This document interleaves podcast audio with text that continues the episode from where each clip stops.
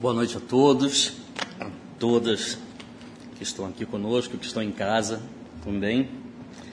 Antes de começar, eu queria pedir bastante vibrações positivas, porque sabe aquele dia que você sai de casa e um carro é, quebra na saída da garagem, o aparelho não funciona. Então, tenho muito que agradecer ao Rubens né, por essa ajuda, agradecer ao nosso amigo que está na cabine, me salvou aqui nesse nesses últimos 10 minutos, vocês podem perceber, né, puderam perceber. E também acho que meu sistema endócrino agora está em dia. E o cardíaco também, porque se eu não subir agora, não subo nunca mais, né? Eu passei aqui uns 15 minutos de sufoco. É bom ver todos vocês aqui.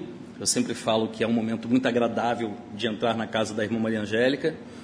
É um momento onde a gente naturalmente deixa os problemas lá fora e a gente começa a entrar no processo de concentração é um momento de exercício nosso é, em reconhecer o nosso mentor espiritual, reconhecer o abraço que a irmã Maria Angélica nos dá, né, um momento em que a gente vai renovar as nossas energias. E hoje a gente vai falar de uma figura ímpar, de uma figura importantíssima para todos nós que somos espíritas, para todos nós que estamos na lida da doutrina espírita, que é Allan Kardec. Eu vou começar com uma citação do Espírito de Verdade, que está no prefácio do Evangelho segundo o Espiritismo. O Espírito de Verdade, ou a Verdade, é, foi depois revelado a nós que era a figura de Jesus, como mentor de, de Allan Kardec no trabalho de codificação da doutrina espírita. Então, no prefácio do, do Evangelho segundo o Espiritismo, tem a seguinte mensagem: Os Espíritos do Senhor, que são as virtudes dos céus, qual o imenso exército que se movimenta ao receber as ordens do seu comando, espalham-se por toda a terra e, semelhantes às estrelas cadentes, vêm iluminar os caminhos e abrir os olhos dos cegos. É uma citação lindíssima de Jesus para nos comunicar que o Consolador prometido estava chegando.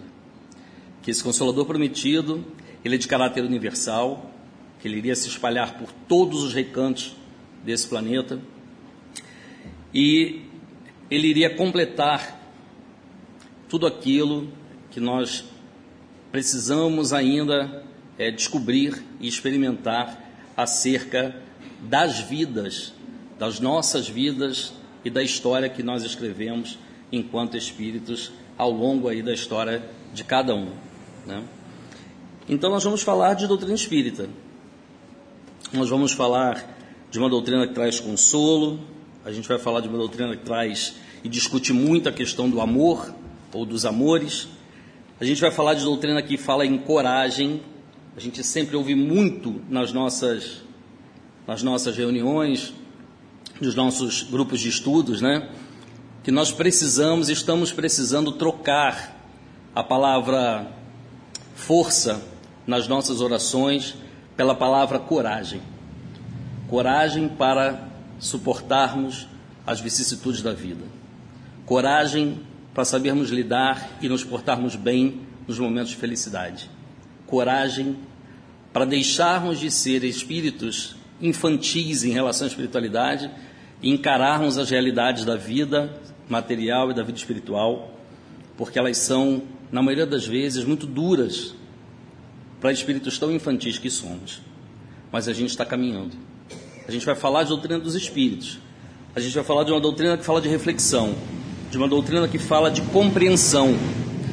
A gente vai falar de uma doutrina que não julga, né? que não vê a cor da pele das pessoas, que não vê de onde as pessoas vieram. Elas vão tentar, são histórias que vão ser compreendidas pela figura de Jesus. São dores morais e são dores da alma profundas que vão ser estudadas, que vão ser acalentadas por espíritos de escola, como o espírito de Maria de Nazaré. Vai falar de irmãos que cometem equívocos ou tropeçam, mas que podem reconstruir as suas histórias. É disso que fala a doutrina espírita. A doutrina espírita ela é o remedinho para cada um dentro das nossas necessidades. Ela vem carregar cada um de nós é, pelos braços nos momentos que a gente está mais amassado. E a doutrina espírita ela vem num papel de presente chamado o Evangelho segundo o Espiritismo. Tanto para a felicidade quanto para os momentos de dor. Tanto para a festa quanto para a tristeza. O nosso grande avatar, o nosso grande guia é Jesus. E ele está na frente do nosso planeta, está na frente das grandes, dos grandes homens, das grandes decisões, dos homens equilibrados, dos homens de fé, porque o trabalho no planeta de expiações e provas é árduo demais. E precisamos de espíritos fortes, de espíritos que não desistam da luta. Precisamos de cada um de nós.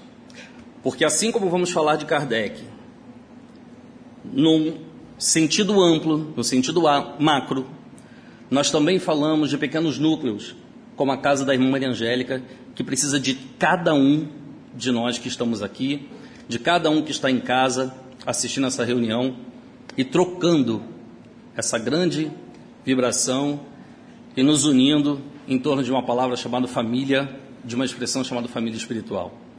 O trabalho de cada um, o trabalho mental de cada um, vai contribuir para desanuviar um momento extremamente difícil pelo qual a Terra está passando, pelo qual o nosso país está passando, e cada um de nós, quando estivermos um pouquinho mais equilibrados, e quando tivermos dentro do coração a certeza de que todas as dificuldades elas vão passar, porque nós estamos falando de uma doutrina de consolo, de amor, de coragem, de reflexão, nós vamos passar a deixar de pedir para doarmos naturalmente.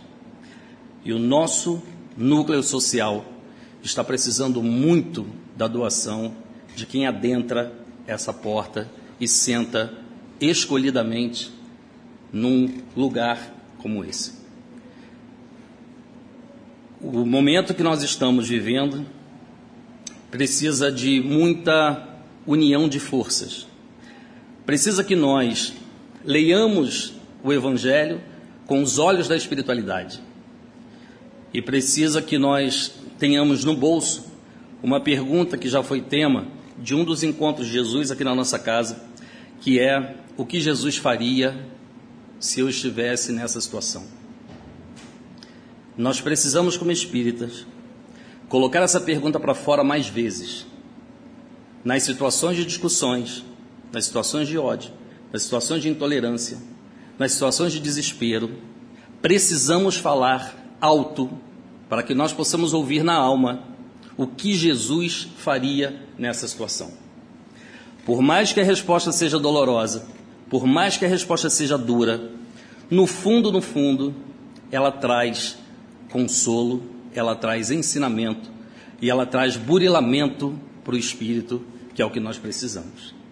Nenhum de nós vamos alcançar a felicidade nenhum de nós vamos alcançar o equilíbrio mental, espiritual e físico se não ralarmos a pele material e se não burilarmos o nosso contorno perispiritual, que é extremamente cheio de arestas pelas nossas próprias derrapadas, pelas nossas próprias escolhas. Tudo isso que a gente está conversando Está no Evangelho segundo o Espiritismo, está no Livro dos Espíritos, está no Céu e Inferno, está nos depoimentos que nós lemos nas leituras complementares. E tudo isso vem em forma de consolo. O que a gente quer dizer é que aqui dentro não existe ex-nada. Não temos ex-drogados, não temos ex-viciados, não temos ex-prostitutas, não temos ex-nada. Nós temos espíritos que estão buscando a oportunidade a todo instante de serem felizes. E a gente vai tentando. A gente vai tentando nos relacionamentos, a gente vai tentando nos empregos, a gente vai tentando nas relações pessoais, a gente vai tentando ser felizes. Mas o que eu posso garantir para vocês, em nome dos Espíritos, é que essa caminhada é um pouquinho mais, menos dolorosa, quando ela é feita ao lado de Jesus. Quando ela é feita ao lado de espíritos como o espírito da irmã Maria Angélica. que ela é mais sorridente, mais colorida, mais musical, quando nós conseguimos colocar a nossa cabeça para fora em forma de oração, sem aquela oração decorada, falar de dentro do coração: Jesus, me ajuda.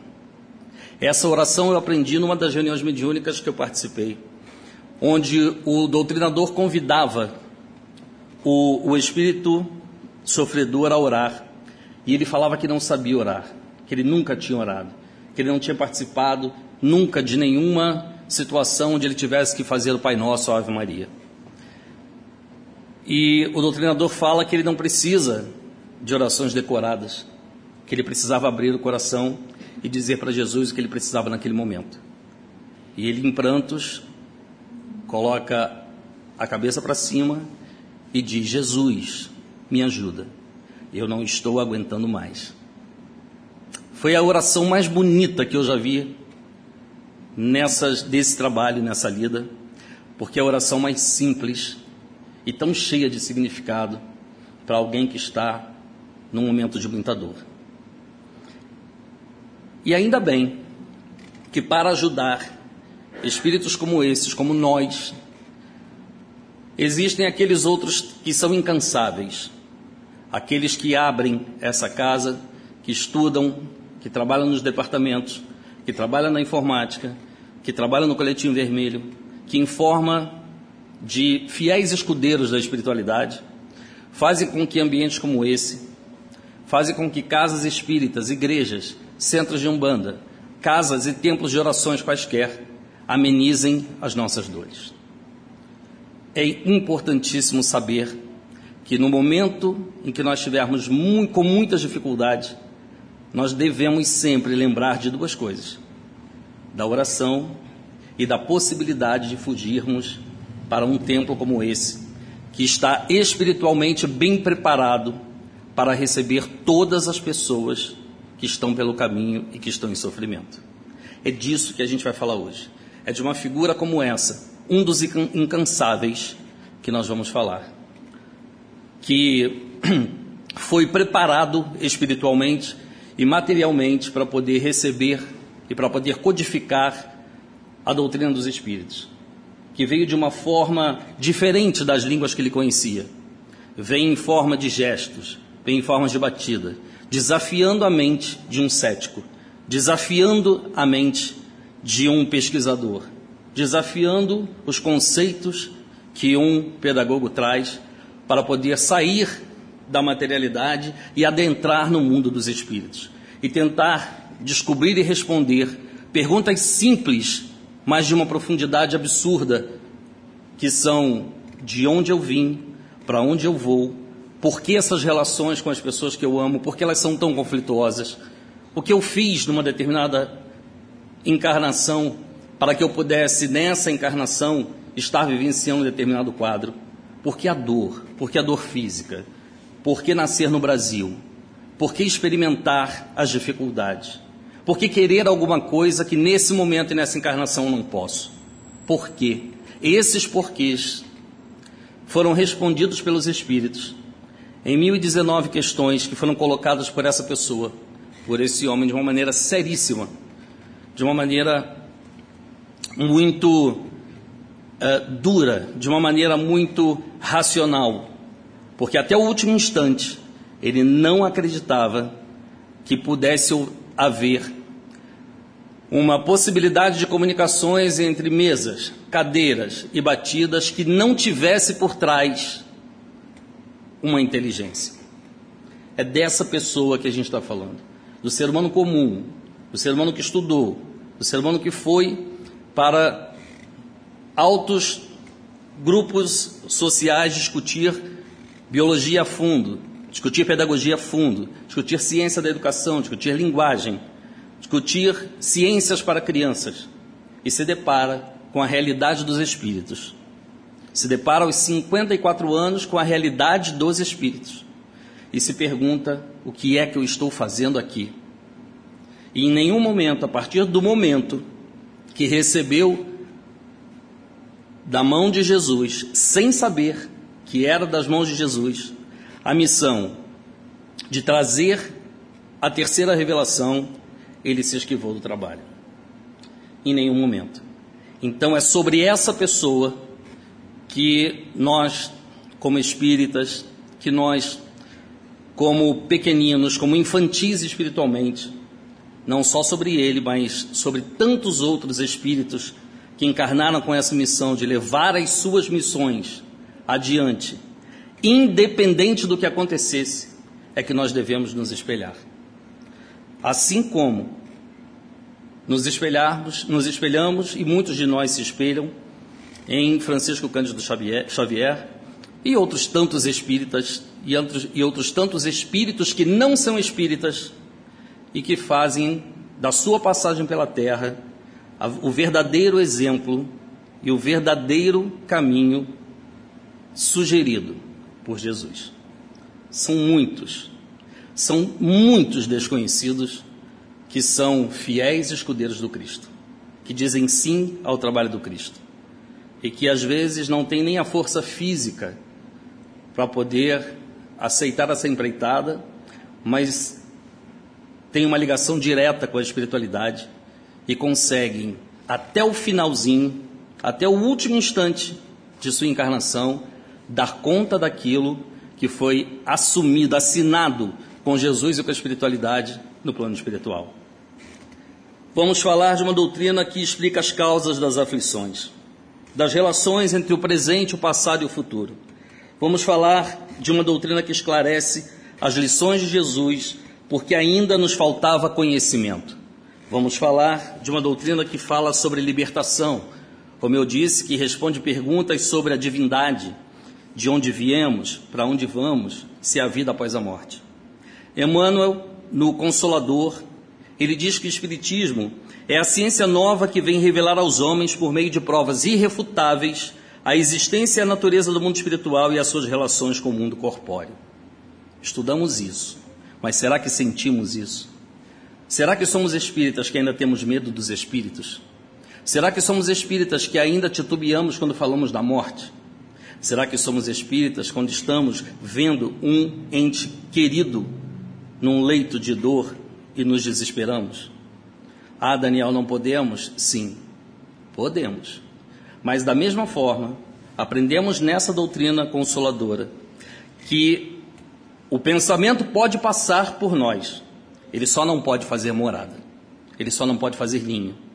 Então nós podemos chorar, nós podemos nos desesperar, a gente vai sofrer, mas a gente não pode deixar o sentimento fazer ninho, o sentimento fazer morada. Porque fazendo morada, perdemos a coragem, não temos forças para a oração, não temos equilíbrio mental para fechar os nossos olhos e rogar a Deus. Perdemos a noção de que somos seres amados da criação e que estamos fadados ao sucesso, ao progresso e à evolução. Essas palavras de Emmanuel no Consolador elas fazem com que nós pensemos, ok, entendi, senti, vivencio a doutrina dos Espíritos. Mas como é que essa doutrina chegou até, até nós?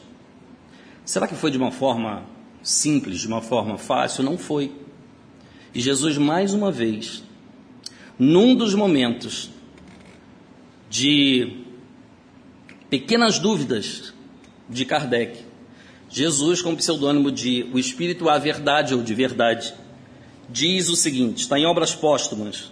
Jesus diz para Kardec o seguinte: A missão dos reformadores é cheia de olhos e perigos.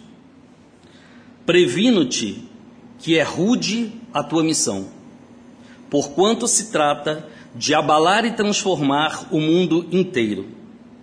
Não esqueças que podes triunfar, como podes falir. Neste último caso, outro te substituirá.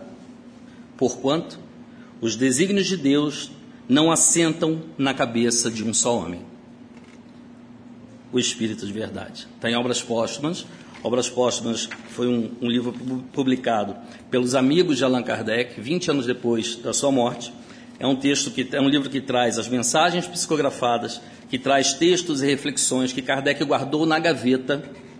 Muitas, muitos textos do, do Espírito de Verdade, textos de São Luís, textos de espíritos de escola, famosos e conhecidos da história, que foram engavetados e textos que deram muita, muita, muita força espiritual para que ele continuasse o seu trabalho.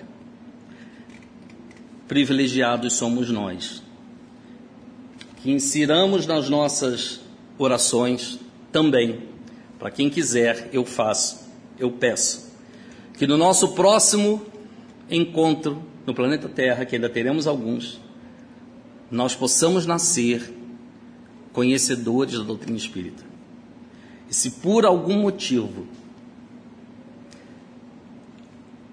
a gente encarnar e a gente não conhecê-la no primeiro momento, que as esquinas da vida façam com que nós nos encontremos de novo. Para que a gente não sofra tanto, para que a gente esteja um pouquinho mais ameno e para que a gente consiga colocar à prova tudo aquilo que a gente aprendeu nessa encarnação, porque os Espíritos dizem que essa é a melhor encarnação da nossa vida, mesmo com um cabelo que não mexe igual o meu. É a melhor. Imaginem a pior de cada um de nós, olhando com o espelho voltado para dentro das nossas experiências, olhando com o espelho voltado para dentro das nossas dificuldades morais, olhando para as vezes que mentimos para nós mesmos, para as vezes que somos preconceituosos, para as vezes que nós olhamos o nosso irmão de maneira como se houvesse um cânion entre nós, para as vezes em que nós nos afastamos vertiginosamente dos ensinamentos de Jesus. E vale para tudo, vale para tudo. Vale para as relações pessoais, para as relações no trabalho, para as escolhas políticas, vale para tudo. Vale para tudo. Estamos falando de um bem pessoal e aprendemos com o Evangelho que o bem pessoal de nada vale se não trabalharmos por um bem coletivo. Bom, quem foi Allan Kardec?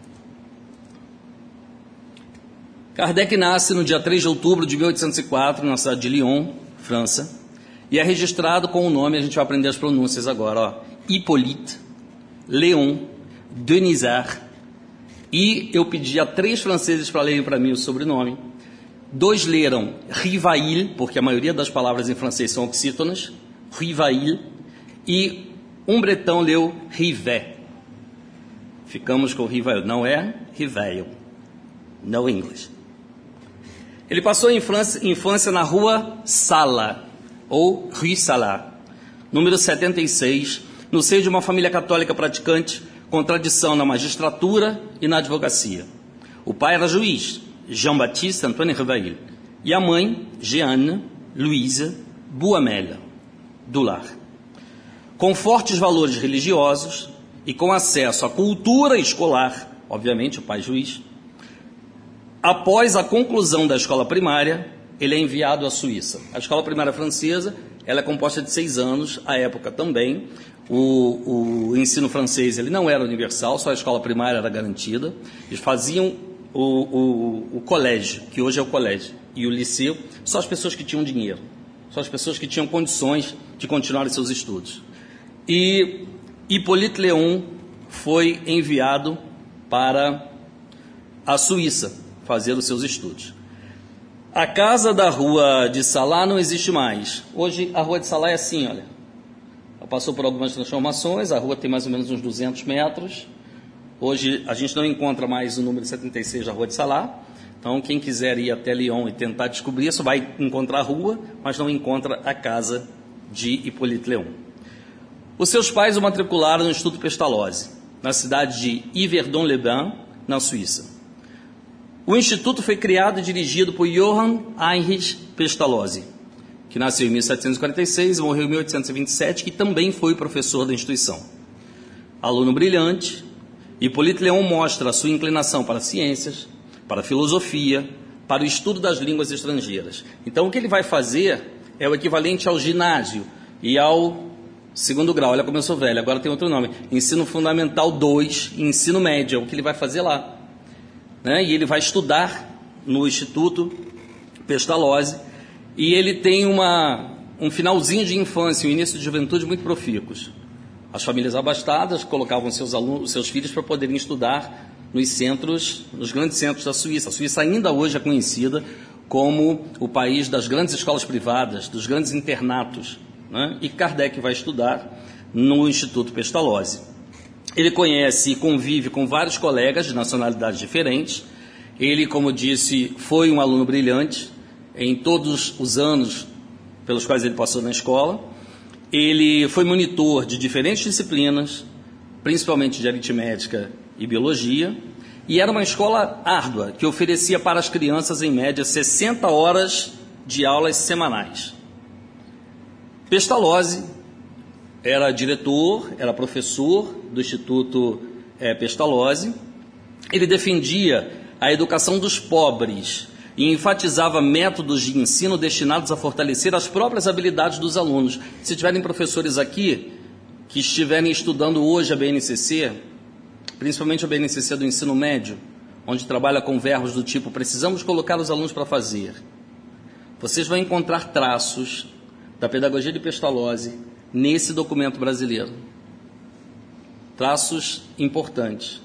Por isso que precisamos orar para que a coisa dê certo porque não adianta estar só no papel.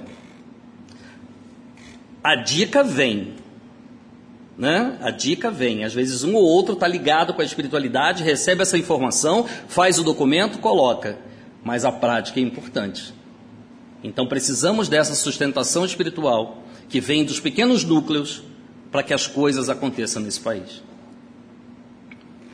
O método de Pestalozzi ampla, tornou-se amplamente aceito e a maioria dos seus princípios foi absorvida pela educação da época, com reflexos ao longo, ao longo de diferentes épocas da história da educação mundial.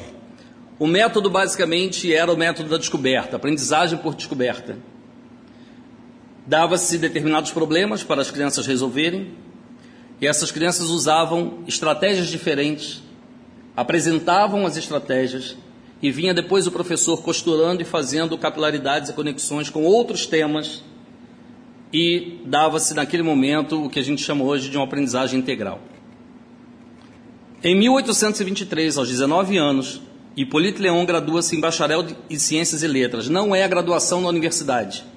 Quem fez Colégio Pedro II é o único colégio no Brasil que dava o título, e ainda dá, o título de bacharel em Ciências e Letras para aqueles que terminam o ensino médio, hoje, não é com a mesma função, mas o Colégio Pedro II dá esse título porque é um colégio que espelha o Colégio Henri IV de Paris, que também dava o título às pessoas que, aos alunos que terminavam o ensino médio, o título de bacharel em Ciências e Letras. São alunos que eram expostos ao latim, ao grego, à matemática, às ciências pesadas, ciências duras. Era um número, número de disciplinas bem reduzidos, mas com uma carga horária muito grande, ao ponto de serem equiparados ao que na França hoje é chamado de é, classe de prépa. Os alunos eram, ainda no ensino médio, faziam o ensino médio equivalente ao primeiro, ao segundo ano da universidade. Ainda existe essa possibilidade de você fazer as preparações para as grandes escolas, para a escola politécnica, para a escola normal superior. Né? Então eles passam por essa, recebem esse título sem serem os graduados em ciências ou letras e tal.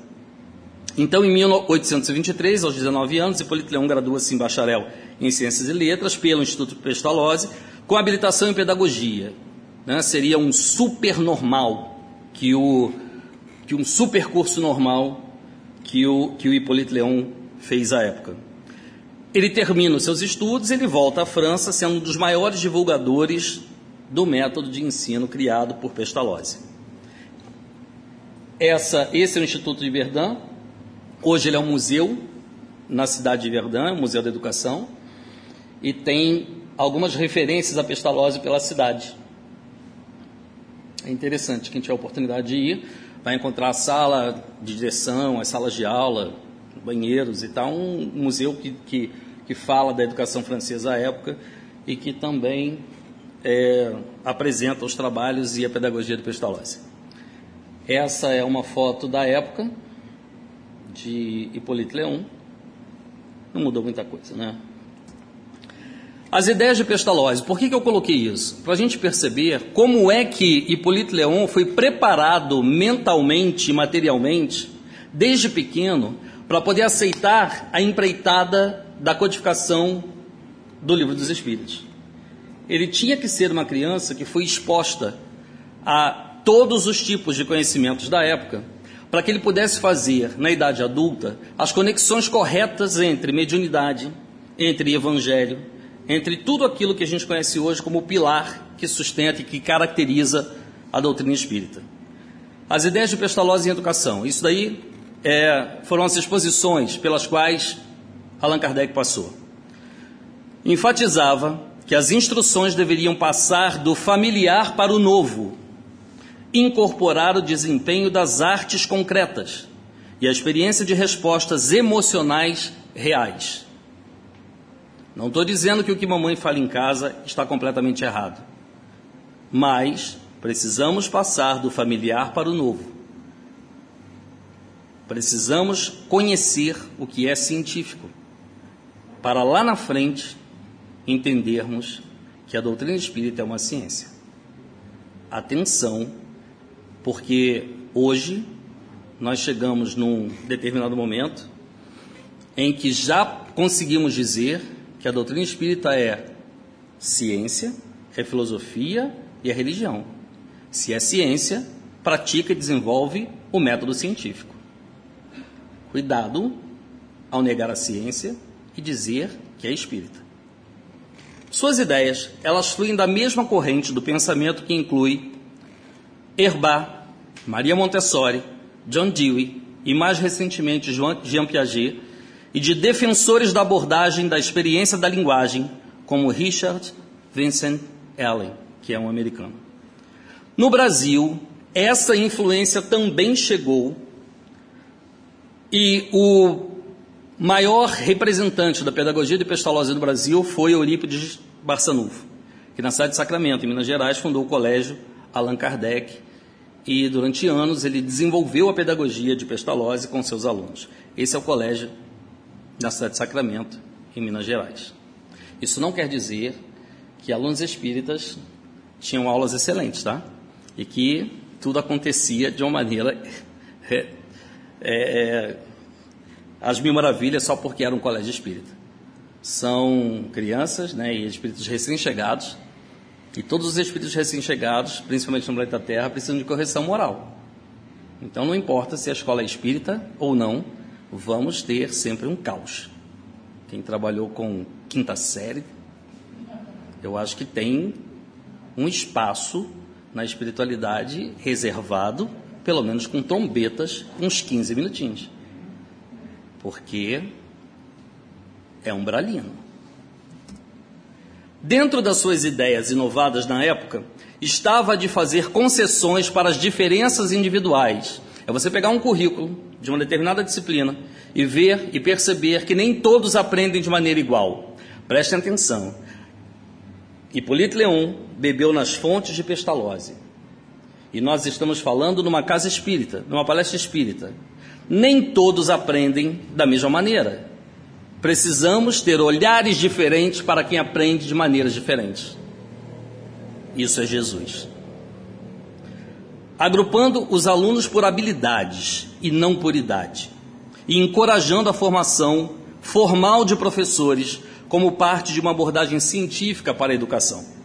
Pestalozzi foi influenciado por condições políticas de seus pais e pelas ideias educacionais de Rousseau. Pestalozzi leu um livro chamado Emílio. Alguém já leu, do Jean-Jacques Rousseau?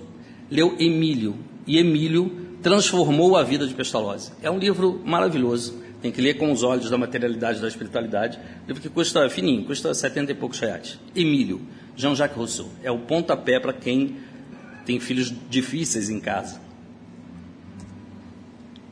Como a realização prática de suas ideias lhe foi negada porque ele tentou implantar o seu método na Suíça, uh, ele passou a escrever. Ele escrevia obras, Pestalozzi. E em suas obras ele descreve sua teoria fundamental de que a educação deve ser de acordo com a natureza e que a segurança do lar é a base da felicidade do homem. Por 30 anos, Pestalozzi viveu isolado em sua propriedade em Neuf, escrevendo profusamente sobre temas educacionais, políticos e econômicos, indicando formas de melhorar o destino dos pobres. Educação universal, educação pública, educação para os pobres. Estou falando de Pestalozzi. Bom, Hippolyte Leon sai do Instituto de Verdun, é graduado, volta para Paris e vai morar na Rue de la Harpe, número 117. É no Cinquième. Quem conhece Paris, é no coração do Quartier Latin. Né? Então ele vai morar ali no Cinquième. A família dele é uma família de posses. E ele vem com todo esse arcabouço que ele adquiriu no Instituto Pestalozzi e ele traduz livros na área de didática, na área de educação primária. Ele traduz livros em inglês, em alemão, em holandês, em italiano, em espanhol. E reza a lenda que ele aprendeu essas línguas pela exposição que ele teve durante sete anos com seus amigos no Instituto Pestalozzi. Né? E a gente sabe que na, na, na, infância a gente aprende muito rápido. Né? Então ele aprendeu muitas línguas e estudou também muitas línguas.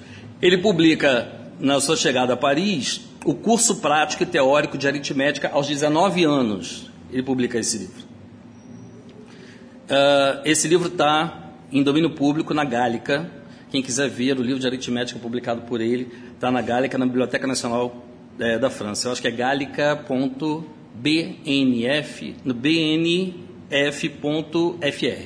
A gente consegue ver as obras do, do Hippolyte Leon, né, futuro Kardec, de, em educação. A casa também não mais existe e ele se muda para Rue de Sèvres, também no 6 que é o bairro chique, a região chique de Paris, é, que é a região do Luxemburgo, né, do Jardim do Luxemburgo, ele muda, muda para essa região, e ele cria o Instituto Técnico Rivail, que desenvolve, obviamente, os métodos de Pestalozzi. Essa é a foto do, do Hipólito Leão aos 22 anos.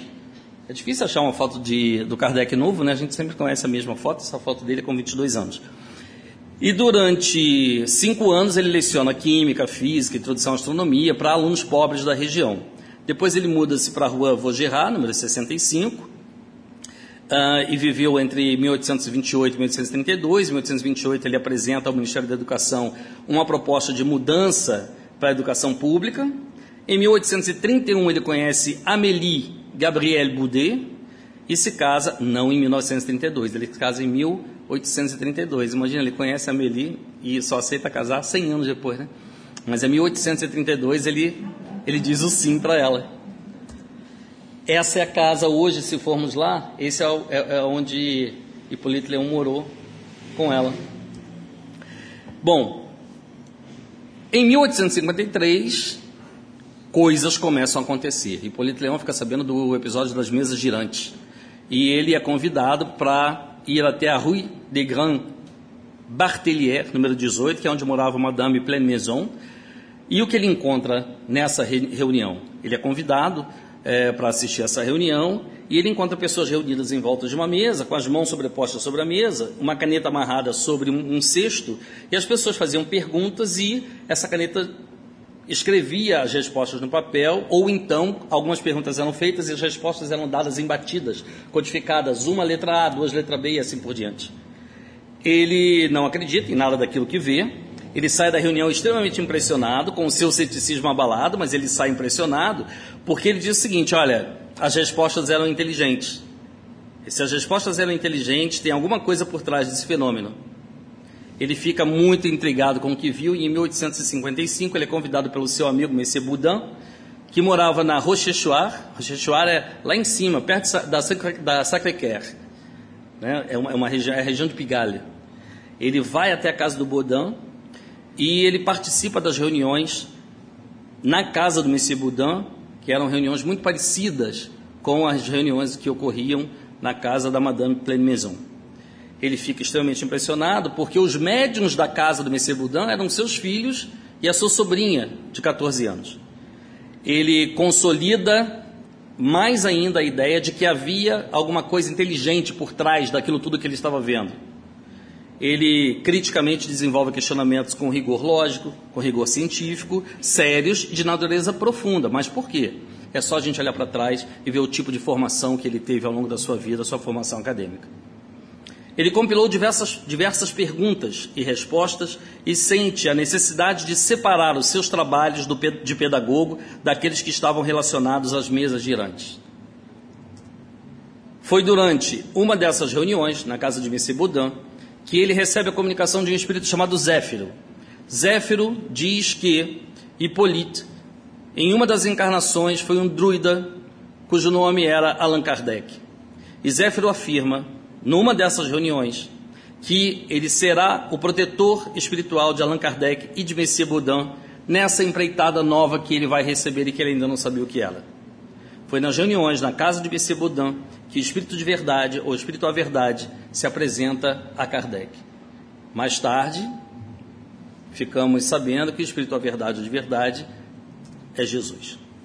O Espírito La Vérité se apresenta a Kardec por uma comunicação escrita, diz ser o Espírito que coordena o grupo de estudos que nasceria na casa do Senhor Budã e que tomaria grandes proporções, vide a mensagem que eu li para vocês do Obras Póstumas, e esse Espírito também coordenaria um grupo de espíritos que se comunicaria constantemente com Kardec. Avisa que na hora certa entraria em contato direto. Kardec se muda para Rio de Marty, no 9 e nesse endereço o espírito de verdade começa a se comunicar com pancadas. Era uma noite por volta de 8 da noite, a Meli Boudet, ela sai, ela era artista plástica também, dava uns cursos, ela sai, ele está sozinho em casa estudando os seus cadernos, ele 50 cadernos que ele tinha colecionado de perguntas e respostas dessas reuniões que ele frequentava. E ele ouve batidas na parede, pancadas e tal, e toda vez que ele levantava para poder ver o que estava acontecendo, as, as pancadas cessavam. A Amélie Boudet, ela chega e ela ouve também, participa, fica assustada, e essas batidas só se interrompem à meia-noite, quando eles vão dormir. E na reunião do dia seguinte, Kardec chega na reunião mediúnica do dia seguinte, conta o que aconteceu aos espíritos e os espíritos revelam a ele que quem esteve lá para avisar que o momento de trabalho iria começar era o espírito de verdade, o espírito da verdade. Kardec passa meses analisando o teor dessas comunicações, dessas respostas, agrupa e seleciona essas respostas, ainda morando na Rio de Marti. E o curioso é que ele está sempre intrigado. Ele participa de outras reuniões, com Messias Rustem e com Madame Jafé, que o ajuda a selecionar esses textos, essas perguntas e organizar o que nós conhecemos hoje pelo Livro dos Espíritos. Né? Ela, ela faz as traduções, ela faz tudo de maneira sigilosa. Os dois estão num determinado cômodo da casa, não tem acesso, os dois sozinhos, com muita segurança e com uma indicação da espiritualidade de não deixar em nenhum momento que a vaidade extrapole, ou que, que, que ela apareça, nem que extrapole. A casa de Kardec ela não comporta mais o público, porque nesse momento uh, era uma casa pequena, já tem 20, 30 participantes, e eles conseguem um espaço no Palais Royal. No Palais Royal, ele aluga um espaço na Galerie d'Orléans, depois eles vão para a Galerie de Valois, depois para a Galerie Montpensier, e as reuniões ali acontecem. Da Galerie Montpensier, eles vão em 1860 para Rue Sainte-Anne, mas foi na galeria uh, Montpensier ainda, no Palais Royal, que é diferente do que é hoje. O Palais Royal hoje vocês só vão ver umas colunas, mas na época, aonde tem as colunas do Palais Royal hoje, eram, eram salas, eram lojas, eram galerias de lojas, e uma delas foi, três delas foram alugadas pelos amigos, por Kardec para os amigos para fazerem essas reuniões. Depois eles vão para Rue de Santana e ali acontece o maior a maior profusão, a maior produção mesmo de Kardec, onde, a partir dessas datas, ele publica o Pentateuco Espírita. O Livro dos Espíritos em 1857, o Livro dos Médios em 61, o Evangelho segundo o Espiritismo em 64, o Céu e o Inferno em 65, a Gênesis em 1868. Há algumas obras complementares, que depois eu deixo disponível para vocês, ou no site do SEMA, ou com o pessoal da direção, para vocês, quem quiser copiar, as obras é, complementares, obras póstumas, que eu já falei para vocês como ela foi construída, e outras obras espíritas provenientes da Sociedade é, Espírita de Paris. Kardec tem inúmeros títulos, inúmeros diplomas. Todos eles estão selecionados aqui, não deu tempo da gente falar, já estourei o tempo. Inúmeros, inúmeros, inúmeros títulos. Inúmeros. Porém, nenhum desses títulos é mais nobre aos olhos de Jesus e da espiritualidade do que o título de codificador. Kardec é incansável. Quando eu era aluno da, da juventude, eu aprendi uma música que dizia: Kardec, em amor, em verdade e carinho, você foi muito mais que um simples codificador. Você que, mesmo exausto, não parou. E que, mesmo sedento, não negou a fonte de água viva que você descobriu para o mundo inteiro. É lindíssima essa música, procurem depois na internet. Kardec. Ela é de Luiz Pedro Paulo e de Selene Silva. E qual é o recado que a gente guarda no coração desse espírito incansável e que lutou muito para que hoje nós pudéssemos estar aqui colocando a cabeça para fora enquanto a corda está para lá do pescoço? Kardec diz que para crer não basta ver, é necessário compreender. E se a sua compreensão não é suficiente ao ponto de você duvidar entre o fenômeno mediúnico, o fenômeno espírito e a ciência, fique com a ciência. Fique com a ciência. Porque em momento oportuno vai ser revelado para cada um de nós o porquê das coisas. Que Jesus abençoe a todos. Que nós possamos olhar para essa casa, para essa doutrina, com uma gratidão profunda, uma gratidão profunda a trabalhadores que aceitaram o sim, quando a Vera disse sim ao convite da irmã Maria Angélica. É da mesma forma que Kardec disse sim ao aceitar a codificação e tantos outros espíritos disseram sim para fundar e formar oásis num planeta de expiações e provas, que é o planeta ainda que ainda onde ainda reina a dor, a tristeza, todas as dores da alma. Mas com o evangelho na mão, a gente tem a certeza de que vai passar. Vai passar. Um beijo para todos.